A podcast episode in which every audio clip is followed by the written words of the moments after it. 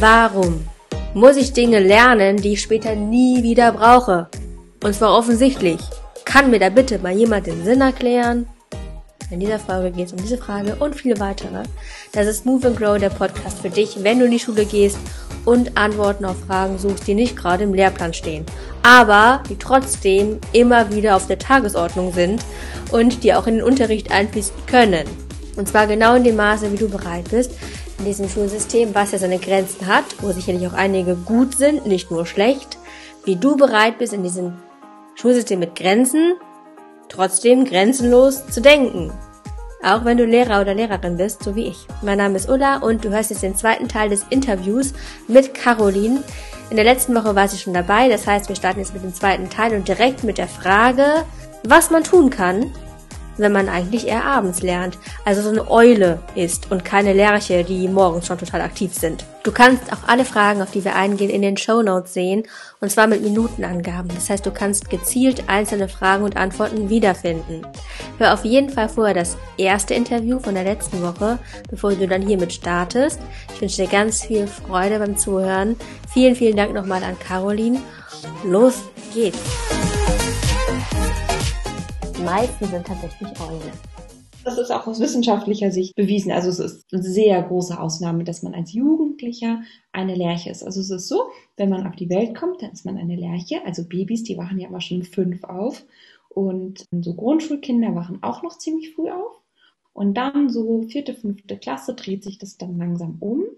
Und der absolute Tiefpunkt wird dann eben so richtig in den Teenie-Jahren so 14, 15, 16, 17 erreicht und geht aber bei ganz vielen auch noch viel länger, auch noch bis in die 20er rein, dass man eben nicht gut früh aufstehen kann. Und was so blöd ist, das ist erwiesen, dass das so ist.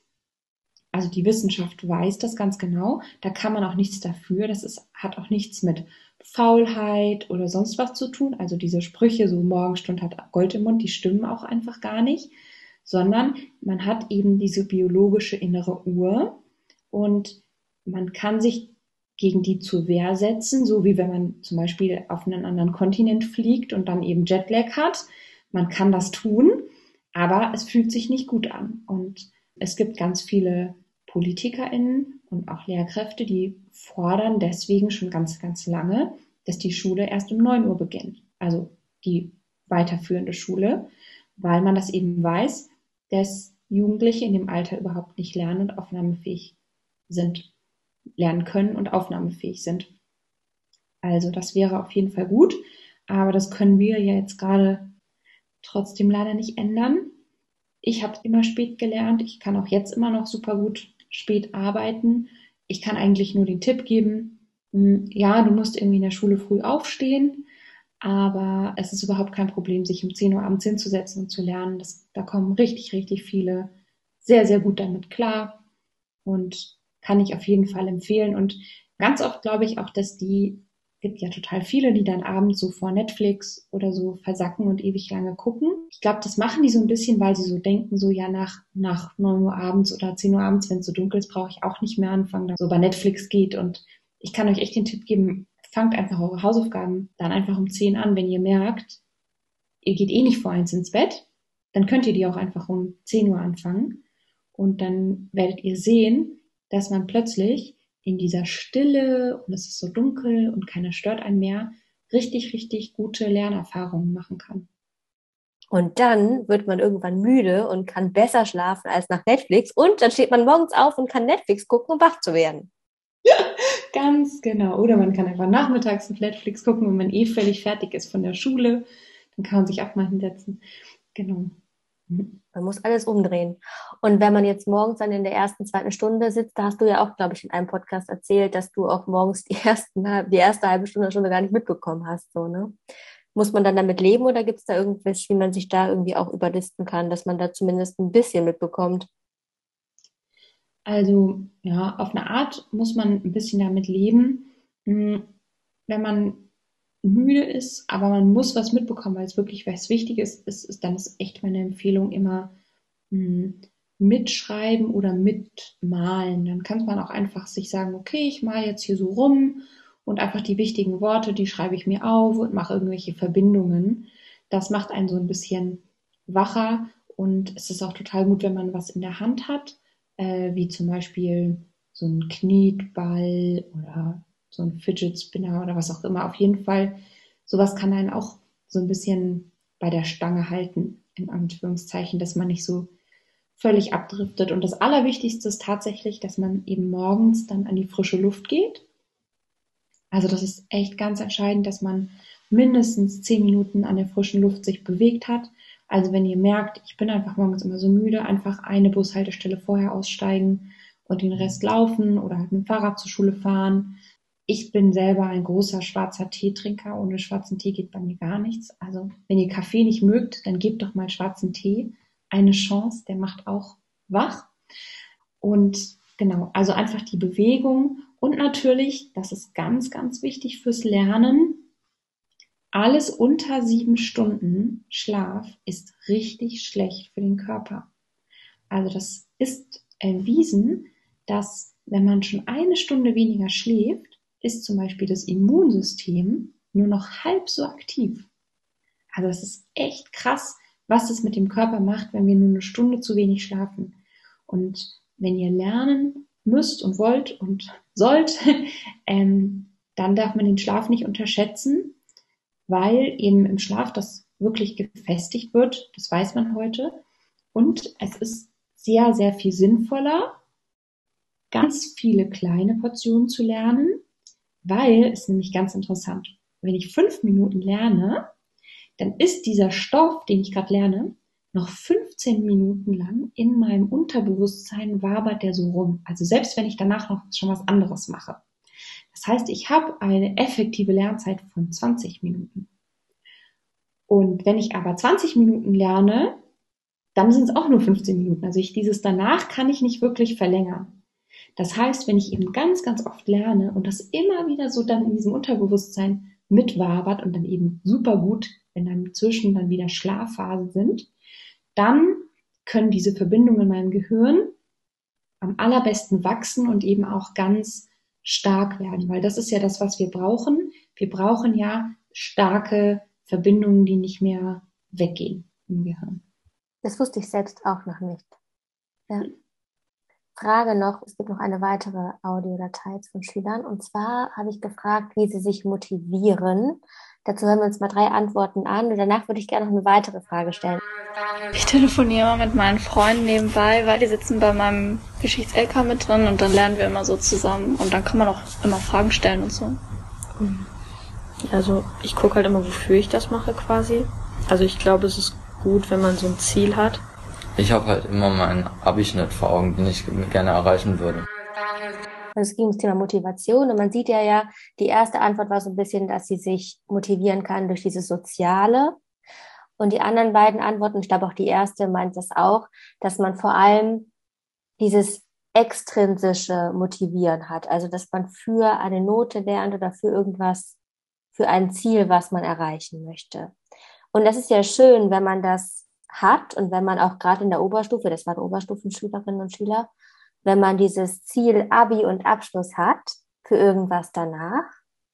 Und jetzt kommt aber ein Problem, was ich selber auch habe und was ich auch mit Schülern auch teile, nämlich, dass ganz oft, so sehr man sich auch manchmal als Lehrerin oder Lehrer bemüht, dass man trotzdem an einen Punkt kommt, wo selbst das Thema, was man so motivierend wie möglich oder so lebensnah wie möglich einführen möchte, dann trotzdem in Frage gestellt wird. Beispiel, ich habe heute im Biounterricht Polymerase-Kettenreaktion PCR unterrichtet. Und ich meine, lebensnaher geht's ja gerade nicht. PCR ist in aller Munde. Was ist das? Das heißt, ähm, ich habe es ein bisschen eingeführt und dann, natürlich wurde es dann irgendwann auch kompliziert. So, natürlich kamen dann irgendwann die Detailschritte, auch wenn es vorher irgendwie schön anschaulich war und so. Und dann habe ich gefragt, ob die Schülerinnen und Schüler dann Sinn drin sehen. Und das ist folgende Antwort jetzt, die ich auch nochmal kurz vorspiele. Das ist ein kleiner Monolog von mir gerade. Warte. Also ich würde nicht direkt sagen, dass da genau jetzt spezifisch bei PCR was fehlt, sondern eher, dass ich denke, uns allen bewusst ist, dass ich mir das nach dem Abitur nicht gemerkt habe. Also ich werde mir nicht die genauen kleinen Schritte merken. Mhm. Verstehe. Ja, verstehe. Super gute Antwort. Und bei euch? Ich finde das im Moment eigentlich schon gut zu wissen, wenn man zumindest die groben Abläufe davon kennt. Gerade halt in der aktuellen Situation, weil es ja ein aktuelles Thema ist. Aber ich denke nicht, dass es sinnvoll, also es ist nicht schlecht, wenn man es weiß, aber ich denke nicht, dass man genau dieses komplett spezifische Wissen unbedingt später im Berufsleben oder so benötigt. Merken wird sich das ja eh keiner. Die, die es nicht brauchen, werden sich es nicht merken. Ja. Die, die es später brauchen, die versuchen es sich zumindest zu merken oder Mhm. die stoßen halt später nochmal darauf. Und Mhm. deswegen, ich finde, dass da Schule so ein bisschen zu wenig Individualisierungsmöglichkeiten bietet. Also man kann nicht so wirklich wählen, schon, also was, was man später braucht, wenn man schon einen klaren Gedanken hat, sage ich jetzt mal. Okay. Viel ist das ja nicht so gelungen. Alles klar. Vorgegeben. Gut, Ja. super, danke euch. Die Frage ist so ein bisschen, wenn die extrinsische Motivation da ist, wegen Abi und so, aber trotzdem bei solchen Sachen die Sinnfrage gestellt wird und dadurch die intrinsische Moti- Motivation so ein bisschen mehr auf der Strecke bleibt. Was würdest du da für Tipps geben, wenn Schüler nach der Sinnfrage fragen oder die Sinnfrage stellen? Also mein liebstes Beispiel dafür sind eigentlich Profisportler. Also nehmen wir Fußball. Der FC Bayern zum Beispiel, die haben ja jeden Tag Training und die haben ganz tolle Physiotherapeuten und die machen Krafttraining, wo sie sozusagen an Geräten arbeiten und die machen aber zum Beispiel auch Yoga. Ich kenne zum Beispiel deren Yogalehrer ähm, und die machen alle möglichen Dinge jeden Tag, die nichts mit dem eigentlichen Fußball zu tun haben eigentlich spielen die gerne Fußball. Eigentlich sind die gerne da auf ihrem Feld und kicken Bälle in Tore. So. Aber um das gut machen zu können, müssen sie diese unendlich vielen Sachen drumherum machen. Die müssen total gesund essen und dürfen keinen Alkohol trinken und so weiter und so fort. Und beim Lernen ist es ganz genauso. Du musst richtig, richtig viele Dinge lernen, damit du lernen kannst. Also, du möchtest vielleicht später ein bestimmtes Fach studieren. Und in dem Fach muss man dann eben ganz, ganz viel lernen. Und wenn du das machst, dann kannst du nicht dahin kommen und sagen so, ich habe ähm, total Lust, das hier alles zu machen, was ihr macht, aber bis jetzt ähm, habe ich noch nicht gelernt, sondern du musst dahin kommen und schon sportlich sein. Und wie wirst du sportlich? Eben indem du diese ganzen langweiligen Kraftübungen machst. Die bringen dir das Denken bei. Und so eine Polymerase-Kettenreaktion zu verstehen, das könnte sonst was sein. Das könnte auch total ausgedachter Quatsch sein. Versuch dir, versuch dich nicht daran aufzuhängen, dass du diese komische Polymerase-Sache nicht mehr brauchst später. Brauchst du nicht. Verspreche ich dir. Du brauchst aber auch nicht die Burpees oder die Push-ups. Die brauchst du nicht, sondern du willst später den starken Körper haben oder du willst gut aussehen oder was auch immer, wofür du es machst. Und wenn du solche Sachen lernst, dann weißt du einfach später, ich kann mich in so komplexe Dinge eindenken. Und das ist es schon. Einfach zu sagen, okay, das ist was Kompliziertes, das verstehe ich nicht auf den ersten Blick. Ich versuche mich da jetzt reinzudenken, ich versuche das zu lernen und ich trainiere mein Gehirn. Und durch dieses ständige Trainieren wird mein Gehirn immer, immer besser werden. Und dann habe ich später einen richtig guten Kopf. Und wenn ich dann in meinem Studium bin, dann weiß ich, egal was da kommt, egal wie komplex, ich schaffe es, mich da reinzudenken. Und deswegen ist zum Beispiel auch Mathe eins meiner absoluten Lieblingsfächer, weil es ist absolut so, dass du zu 99-prozentiger Wahrscheinlichkeit später keine analytische Geometrie brauchen wirst. Bin ich mir ziemlich sicher. Außer vielleicht du wirst Pilot oder irgendwas Besonderes. Aber es hilft dir, selbst wenn du danach Germanistik studierst, zu sagen, ich habe mich in echt eine komplexe Sache eingedacht und ich wusste dann irgendwann, wie man eine Gerade mit einer Ebene sch schneidet und das hat meinem Kopf gut getan. Super. Ich habe noch ein weiteres Problem gehabt. Wir sind ja beim Probleme lösen hier, Lehrerprobleme. Ich habe von dir ein paar Podcasts gehört, wo du gesagt hast, dass du Tipps für Lehrer ja auch raushaust, unter anderem macht Unterrichtsstunden, an die sich die Schüler und Schülerinnen später erinnern. Am besten da, wo viel passiert, weil sonst passiert nichts. Du sagst es immer so schön. Und ich meine, in meinen Fächern Chemie und Bio geht das gut, vor allem in Chemie. Und da habe ich heute gefragt, an welche Stunden sie sich wohl noch so erinnern in ihrer mhm. Schullaufbahn. Hier kommen wieder die Audios, danach frage ich wieder was dazu. Schwierig. Also es gab nicht wirklich so eine Stunde, aber zum Beispiel die Stunden von den Referendaren, wenn die noch so total motiviert sind in ihrer Lehrerlaufbahn, die sind dann immer äh, sehr interessant, mit welchen Lernmethoden die da auch rangehen. So. Mhm. Erinnere dich an die Black Box zum Beispiel? Kannst du von meinem Unterricht sprechen. Ich glaube, ich habe die verdrängt, aber Mhm. ja, wenn sie Oder sagen- an die Brausetablette, die hochgeflogen ist. Nein. Nee. Oder an den Luftballon, der geknallt hat. Sie haben mal hier was angezündet, irgendwie sowas. Sie haben mal was angezündet. Und dann Mhm. ist so explodiert, das war cool. Ja, also ich habe dann versucht nachzuhelfen, weil ich habe an der Schule auch Ref gemacht und habe diese paar Zauberstunden da gemacht und war danach aber voll frustriert, dass sie das nicht mehr wussten.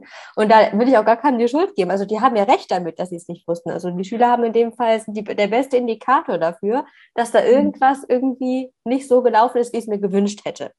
Heißt nicht, dass die nicht in dem Moment auch voll Spaß hatten dass es cool war und dass die Zeit verflogen ist. Aber hast du da irgendwie noch einen Tipp oder was da vielleicht schiefgegangen ist oder so? Ja, ich kann es dir relativ genau sagen. Und zwar, es geht um Emotionen. Und du kannst in Chemie ein Feuerwerk da vorne fabrizieren und blaue Blubberblasen machen. Wenn du das machst und man selbst sitzt da und guckt dir zu, dann entstehen da einfach keine Emotionen. Und das, woran wir uns eben erinnern, sind Augenblicke, in denen wir richtig was gefühlt haben. Und deswegen kann man sich als Lehrkraft überlegen, wie schaffe ich, dass äh, die Kinder, die SchülerInnen hier was fühlen, was, was richtig, was ihnen sozusagen nahe geht.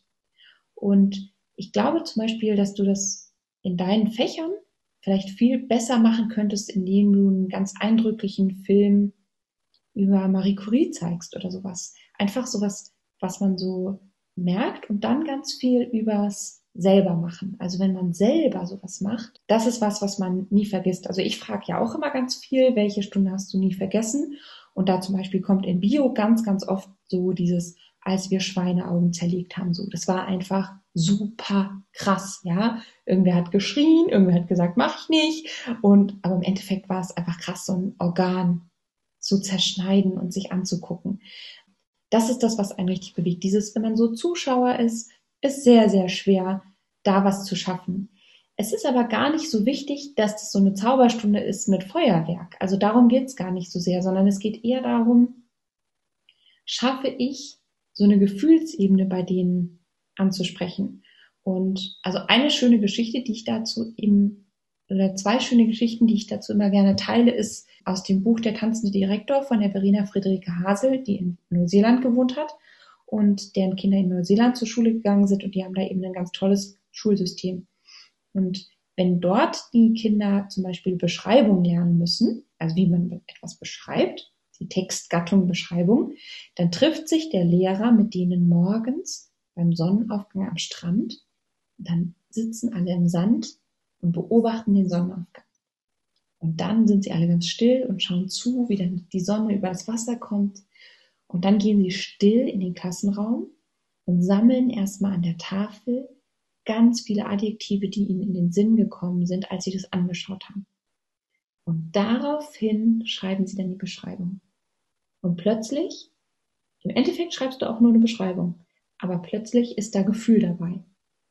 Oder man kennt ja vielleicht, wenn Lehrer so sagen, okay, ich gebe euch jetzt irgendwie drei Begriffe und baut daraus irgendwie einen, einen Aufsatz. Und dann schreibt der Lehrer einfach drei Begriffe dran und sagt, so, jetzt denkt ihr dazu eine Geschichte aus oder was auch immer. Und in Neuseeland machen die es halt so, jedes Kind bringt einen Gegenstand mit, der ihm wichtig ist. Das kann halt alles Mögliche sein, ne? Das kann natürlich, das kann die alte Uhr sein von der Oma, die gerade gestorben ist. Das kann das letzte Stück Schokolade vom Schoko-Weihnachtsmann sein. Das sind total verrückte kleine Dinge und die bringen die dann mit und dann liegen die da und dann darf jeder erstmal teilen, warum ihm dieser Gegenstand so wichtig ist. Und dann ist schon mal eine ganz andere Energie im Raum und dann fangen die an, diese Geschichte zu schreiben. Und deswegen würde ich allen Lehrkräften immer so den Tipp geben, nicht so sehr gucken, wie kann ich das jetzt interessant machen oder warum ist das eigentlich Allgemeinbildung oder das muss man wissen, sondern eher schauen, kann ich irgendwie mh, die Frage beantworten, was hat das mit mir persönlich, also jedem Kind persönlich zu tun? Wie könnte das die Person bewegen?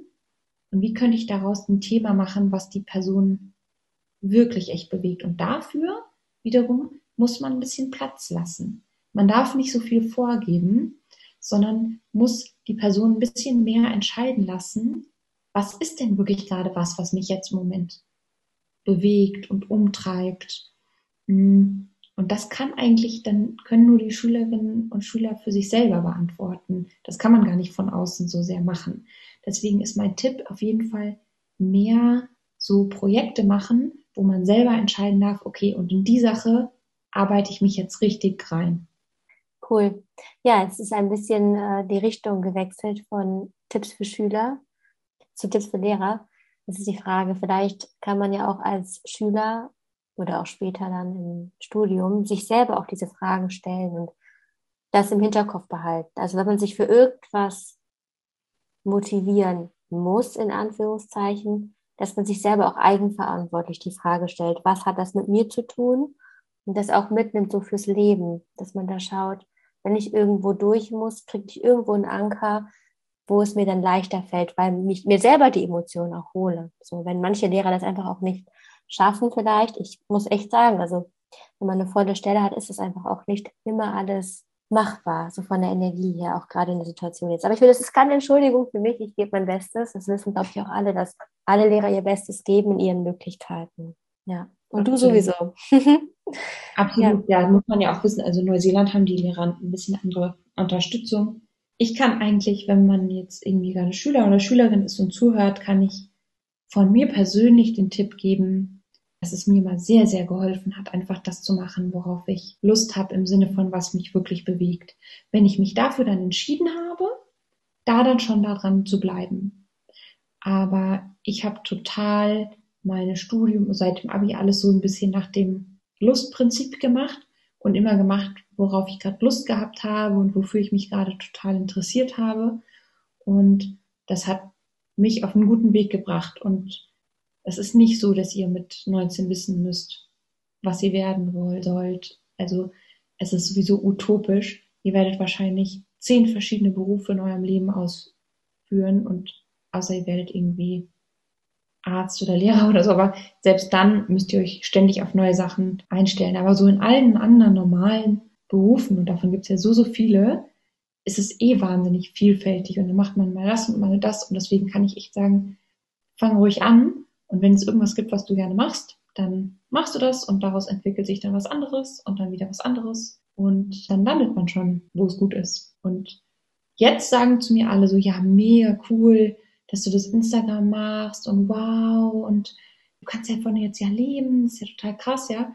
Naja, aber kannst dir vielleicht vorstellen, als ich 25 war und einfach nur Nachhilfe gegeben habe und durch die Welt gereist bin, haben alle gesagt, oh Gott, was soll denn das Caroline werden? Die gibt nur Nachhilfe und ist die ganze Zeit in Indien. Die muss mal was aus ihrem Leben machen. Die hat ja gar keinen festen Job. Weißt du?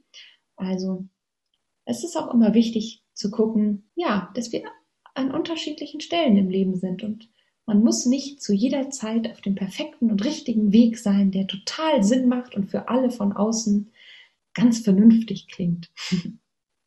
Das ist ein super Schlusswort. Meine mhm. letzte Frage ist ja eigentlich immer, welchen, welche Lebensweisheit würdest du mitgeben? Und das würde ich sagen, ist sie. Ja.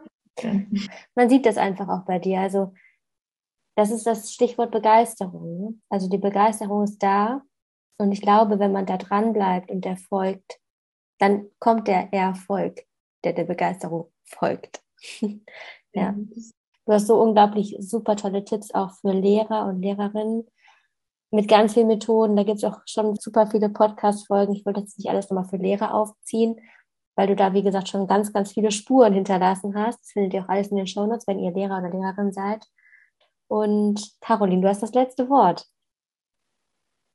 ich fand es eigentlich ein super schönes, äh, was du gesagt hast mit dem Folgen. Dann kommt, dann folgt auch der Erfolg. Also vielen Dank fürs Zuhören und ähm, ja, schreibt mir ruhig auf Instagram. Ich versuche immer zurückzuschreiben. Danke dir. Ich hoffe, dass du jetzt mehr Sinn im Lernen siehst, wenn du ihn vorher nicht gesehen hast. Und vor allem wünsche ich dir ganz viel Freude und Motivation dabei. Und nochmal ganz herzlichen Dank an Caroline. In einer der nächsten Folgen geht es um das Thema Meine Eltern verstehen mich nicht. Was kann ich tun? Wenn es dir so geht, und ich glaube, es geht jedem mal in seinem Leben so, ob wir jetzt Eltern oder Lehrer sind, können wir das nachvollziehen. Und das ist auch ganz komplett normal. Ich würde das sehr gerne aufgreifen in diesem Podcast und würde mich sehr freuen, wenn du mich darin unterstützt. Und zwar kannst du deine Fragen an moveandgrowpodcast at googlemail.com schreiben oder bei Instagram at ulla-lima. Zum Beispiel Fragen oder vielleicht anders gesagt, Du kannst mir einfach schreiben, wo du an deine Grenzen kommst. Wo verstehen deine Eltern dich nicht? Was würdest du denen gerne verklickern? Wo würdest du sie gerne überzeugen und warum? Und wo fühlst du dich auch gar nicht gesehen? Du hast zu Recht dieses Gefühl und Eltern haben natürlich genauso auch bestimmte Beweggründe. Darum soll es in der Folge auch gehen. Das heißt, ich möchte gerne beide Seiten so ein bisschen in den Fokus nehmen. Also, wenn du Bock hast, mach mit. Natürlich sind auch Lehrer und Lehrerinnen herzlich eingeladen, dann aber auf die Art und Weise zu fragen, wo komme ich an die Grenzen, wenn ich meinen Schülern was verklickern möchte, also auch auf persönlicher Ebene, oder an Schüler wiederum, wo sind Lehrer oder Lehrerinnen anstrengend. Ich freue mich von dir zu lesen, wünsche dir eine gute Woche weiterhin. Danke fürs Zuhören, mach's gut. Ciao.